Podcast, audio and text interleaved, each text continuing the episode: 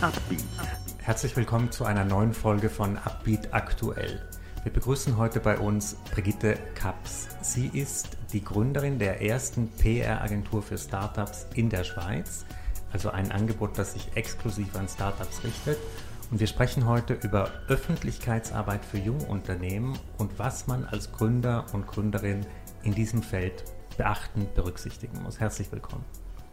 Bin gerne hier. Danke für die Einladung. Brigitte, was unterscheidet eigentlich PR für Startups von PR für einen Großkonzern?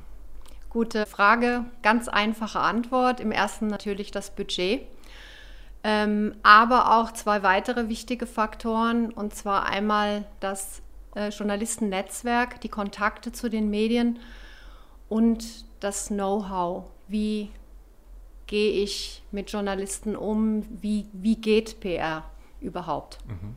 Wie bist du eigentlich auf diese Idee gekommen, dass du eine PR-Agentur nur für Startups gegründet hast?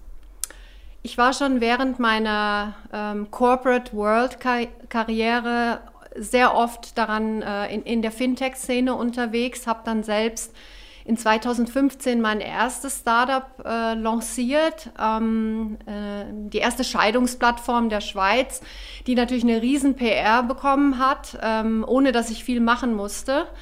Und äh, viele Startups aus der, gerade aus der Fintech-Szene sprachen mich an und wollten wissen, wie man, wie man das schafft und äh, wie man sich das leisten kann als Startup. Und da kam bei mir der Switch dass ich ähm, hier etwas finden muss, wie Startups geholfen werden kann, um in die Öffentlichkeit zu kommen.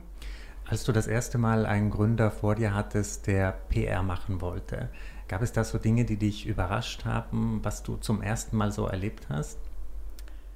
Ähm, auch wenn im Web Medienarbeit oder PR mit äh, Marketing oft inzwischen ein bisschen verschwommen wird, verwechseln sehr viele Startups Public Relations oder Medienarbeit mit Marketing.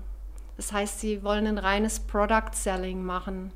Und meine Informationen, die ich immer Startups grundsätzlich gebe, ist, dass man, wenn man einen Journalisten kontaktiert, nicht das Produkt verkaufen sollte, sondern ihm verkaufen sollte, wie macht es den Menschen das Leben leichter?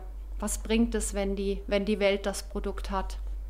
Das heißt, wenn ein Gründer, eine Gründerin sich jetzt überlegt, ich möchte an die Öffentlichkeit gehen, mhm. ich möchte mein Produkt bekannter machen, mhm. gibt es so zwei, drei Schritte, die du jedem empfehlen kannst? Natürlich. Als, also als allererstes mal überlegen, was ist mein äh, USP, also das Differenzierungsmerkmal. Bin ich ein First Mover im Markt? Bin, gibt es das schon? Äh, ist es was Spezielles? Ähm, ich sage jetzt mal das Beispiel, ähm, jemand möchte vegane Ledertaschen auf den Markt bringen. Ist schwierig, weil es ist natürlich kein, nicht wirklich ein äh, USP. Man muss dann überlegen, wie, wie kann ich trotzdem in die Medien oder in den Medien ähm, Aufmerksamkeit generieren. Wenn ich aber jetzt etwas äh, an den Markt bringe, was überhaupt bisher noch nicht existiert, da ist die Garantie fast 100 Prozent, dass es von den Medien aufgenommen wird. Wie erlebst du das denn von dem Thema, wie gut sind denn die Startups vorbereitet so beim Material, also Fotos, ähm, Infotexte zum Startup? Sind die gut ausgestattet oder arbeiten die meistens mit Passfotos oder mit ganz schlechten, schlecht, äh, schlechter Qualität?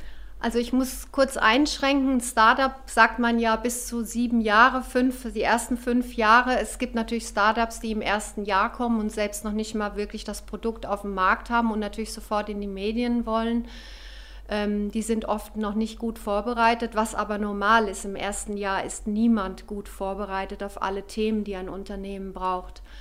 Ähm, das Schöne ist bei den meisten Startups, und ich rede jetzt bei denen, die mindestens zwei, drei Jahre auf dem Markt sind, sie äh, haben ein grundsätzliches äh, Wissen und also haben auch gewisse Vorlagen gut vorbereitet. Ein Riesenmanko ist eigentlich oft, dass wirklich keine guten Fotos vorhanden sind oder unterschiedliche Fotos von der Website kein Newsroom auf der Website äh, vorhanden ist, ähm, der das Leben der Journalisten auch leichter macht äh, und viele nicht das Verständnis haben, warum nicht immer jeder Journalist über sie schreiben will, auch wenn ihre Story super ist.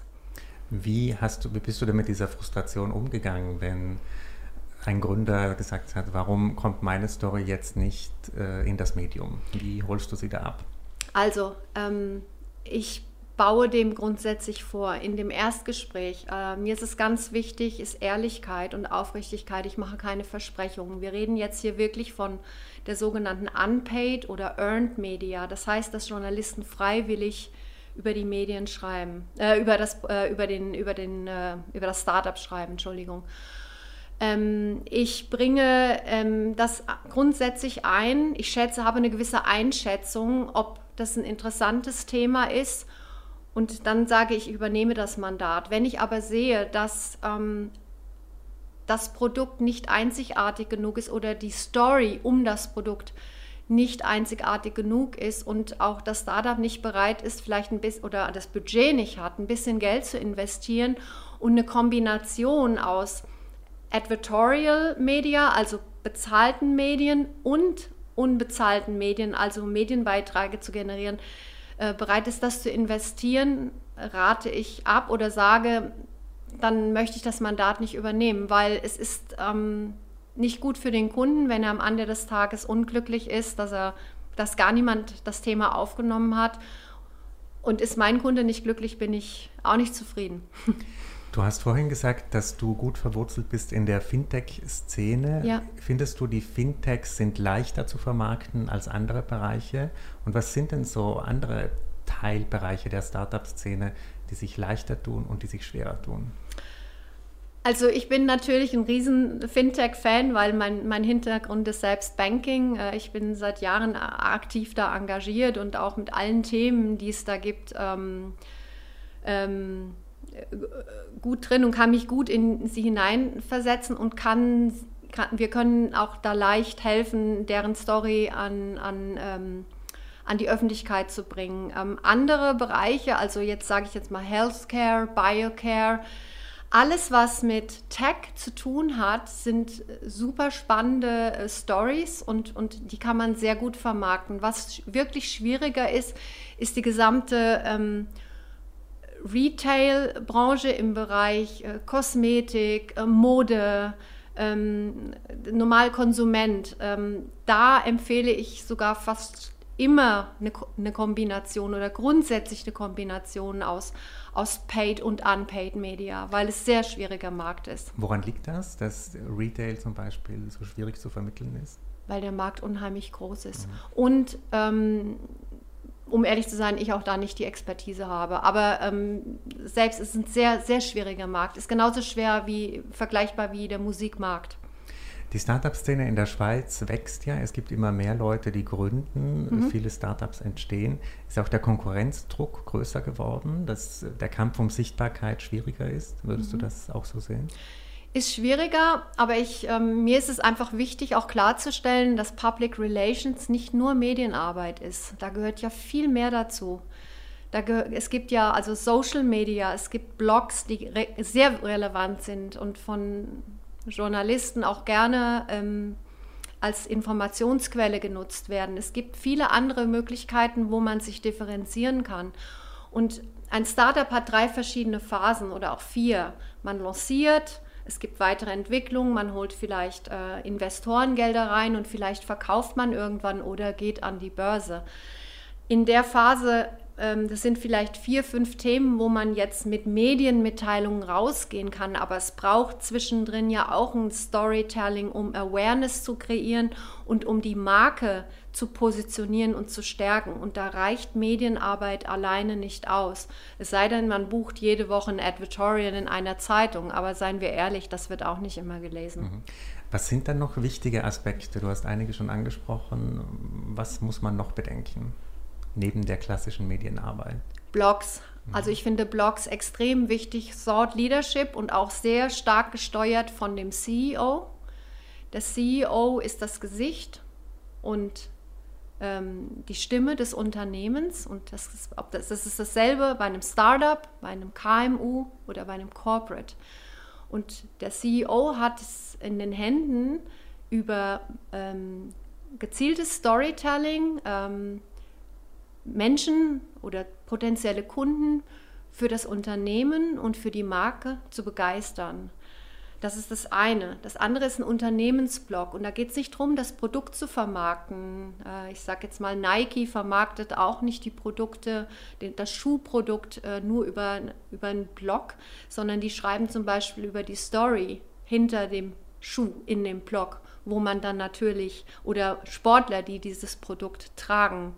Ähm, das ganze Storytelling ähm, wird in kann in Blogs unheimlich gut an die Öffentlichkeit getragen werden. Und man wird sich nicht wundern, wie schnell man viele Follower hat, ähm, die dann natürlich auch wieder sharen, liken, kommentieren.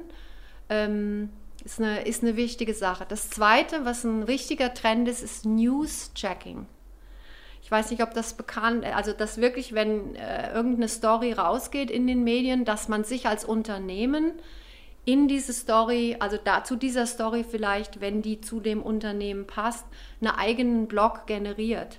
Und das generiert natürlich auch sehr viel Austausch, interaktiven Austausch mit allen ähm, äh, äh, Stakeholdergruppen, mit, mit Kunden, mit Mitarbeitern, mit, mit anderen öffentlichen Personen. Ähm, und das hilft natürlich auch, die Marke zu stärken.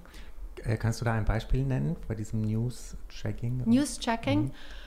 Ähm, ja, also das Thema äh, Business Ethics ist ja jetzt ein großes Thema. Ähm, reden sehr viele ähm, ähm, Fachleute, ähm, Dozenten von Universitäten drüber.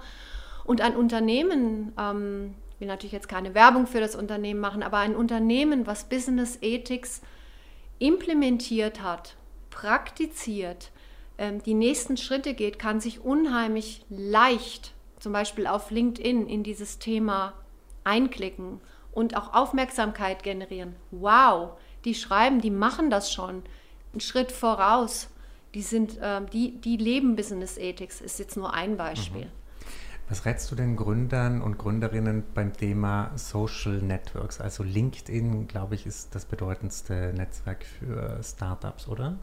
Es kommt darauf an, äh, ob du Kunden generieren willst. Es kommt darauf an, also ich sage jetzt mal, gehen wir jetzt erstmal von dem Fintech-Beispiel aus. Für Fintechs ein absolutes Muss aus meiner Sicht und aus meiner Erfahrung ist Twitter. Da sind sehr viele Journalisten auch unterwegs, wenn es wirklich darum geht, ähm, auf die, äh, ähm, das öffentliche Interesse. Da sind sehr viele, die ganze Fintech-Community turnt auf Twitter umher, das möchte man nicht unterschätzen. LinkedIn ist natürlich wichtig mit eigenem Unternehmensprofil, aber auch ähm, aktives Profil des CEOs. Ähm, Wenn es um Retail geht, also Fintech sehe ich zum Beispiel jetzt nicht unbedingt auf Facebook, vielleicht in Communities, wo sie Events publizieren. Weniger aber jetzt äh, auf einer Facebook-Gruppe, wo man sich über irgendwelche Themen austauscht. Ähm, Im Retail-Bereich ist das was äh, anderes. Ich komme jetzt nochmal auf diese vegane Ledertasche zurück. Da eine Community, ähm, eine Plattform zu treffen und da kontinuierlich Storytelling zu machen. Facebook, Instagram, extrem wichtig. Mhm. Ähm, hat vielleicht weniger Impact dann auf einem LinkedIn Company Profile. Man muss immer fragen, was ist die Zielgruppe? Mhm. Was oft ist es bei Startups ja so, dass die sehr darauf Wert legen, dass sie als Team auftreten, oder? Also das, äh, das sind vielleicht drei Gründer mhm. und alle wollen immer zugleich ins Bild oder alle mhm. wollen zugleich porträtiert werden.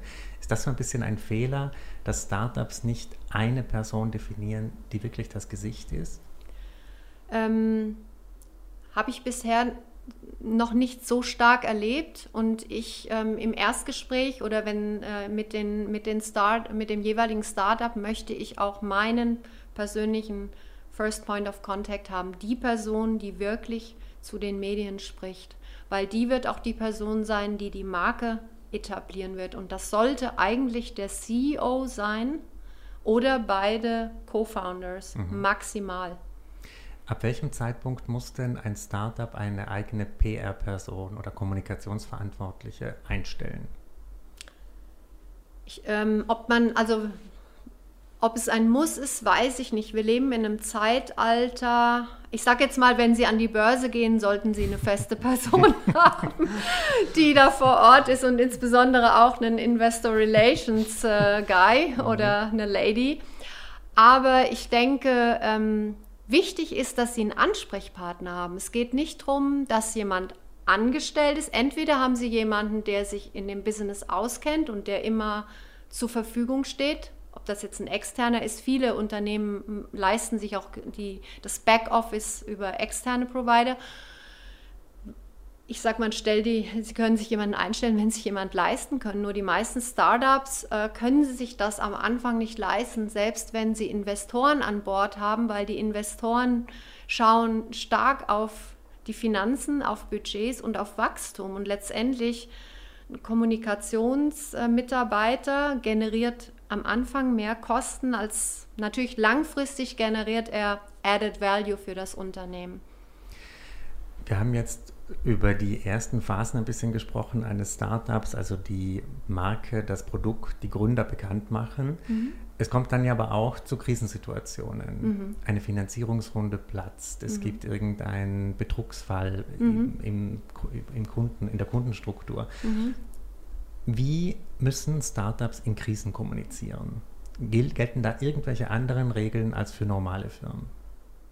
Nein, es gelten keine anderen Regeln. Also als allererstes äh, natürlich sage ich immer Ruhe bewahren. Also ich will jetzt keine Guide, Guide hier ähm, äh, abgeben, aber als allererstes Ruhe bewahren und Fehler zugeben und sachlich antworten. Verfüg den Medien zur Verfügung stellen, äh, stehen. Ähm, das Wichtige ist, Fehler zuzugeben.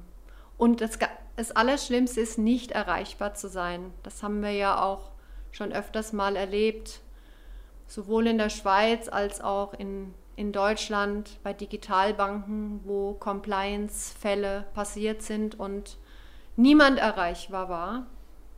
No, mhm. no comment geht nicht. Das ist nicht, nicht erreichbar sein, ist nicht, äh, ist nicht nötig oder nicht möglich. Das geht also nicht. Also diese Maulwurfsstrategie würdest du funktioniert nicht. Ablehnen, funktioniert nicht. Funktioniert mhm. nicht. Mhm. Jetzt haben wir sozusagen die Eigen-PR-Phase und die Krisen-PR-Phase. Mhm. Was sind denn so typische Pleiten, Pech und Pannen? Also irgendwelche peinliche Sachen, die du erlebst hast, hast vielleicht auch in deiner Beratungstätigkeit. Was hat dich denn überrascht dort? Ich habe zum Glück in der Zeit, und das sind jetzt also als, seit vier Jahren noch nicht eine Pleite erlebt von meinen Kunden. Das ist schön, aber vielleicht, äh, weil wir uns beraten haben. Aber ich habe natürlich sehr oft auch bei großen Corporates sehr viele Pleiten erlebt. Also ob das jetzt in der Telekommunikation war, wo völlig katastrophal kommuniziert wurde, wenn irgendwelche Pannen passiert sind ob es äh, zum Thema Nachhaltigkeit ging bei einem großen Kreuzfahrtschiffunternehmen, wo der CEO völlig fehlerhaft sich geäußert hat. Also da gibt es äh, unendlich, unendlich viele Beispiele. Mhm. Sprechen wir noch ein bisschen über Zielgruppen mhm. für Startups, ähm, das naheliegendste Kunden und Investoren. Was sind sonst noch Zielgruppen, die wirklich adressiert werden müssen? Die Mitarbeiter, die sind die wichtigsten Botschafter des Unternehmens. Sie sind die, sie verkörpern das Unternehmen. Also die würde ich an allererster Stelle. Natürlich ist der Kunde wichtig, damit ich die Mitarbeiter überhaupt beschäftigen kann. Aber die, die mit die wichtigsten äh, Stakeholder sind die, die Mitarbeiter. Und wenn ich die begeistern kann, tragen die das nach außen. Die Investoren muss ich natürlich auch begeistern, indem ich ähm, Umsätze generiere, Kunden. Ähm, ja, öffentliche Einrichtungen, Gemeinden, ähm, wenn es im Banking ist, natürlich immer FINMA, ähm, also ja, öffentliche, ähm, öffentliche Einrichtungen. Mhm. Und die Journalisten nicht zu vergessen, mhm. Gottes Willen, ganz so. wichtig. äh, wunderbar. Ähm, ich glaube, du hast uns einen guten Überblick gegeben, was Herausforderungen und was Strategien sind für Gründerinnen und Gründer.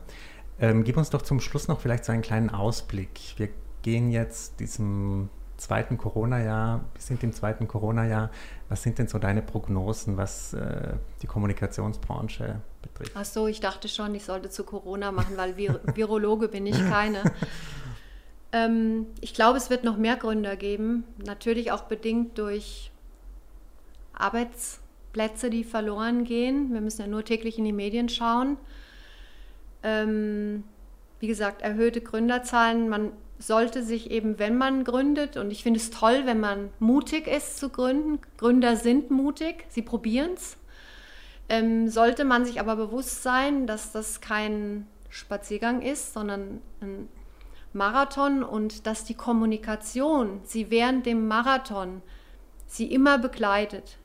Entweder ob sie die aktiv treiben oder passiv, weil jeder ist in der Lage, PR zu betreiben über Social Media und du bist, was du sagst und schreibst, so wirst du wahrgenommen. Und das ist wichtig, dass sich das jeder Gründer verinnerlicht, wenn er dann auch auf Social Media, auf Instagram, auf LinkedIn oder irgendwelche äh, anderen Social Media Kanälen ähm, postet.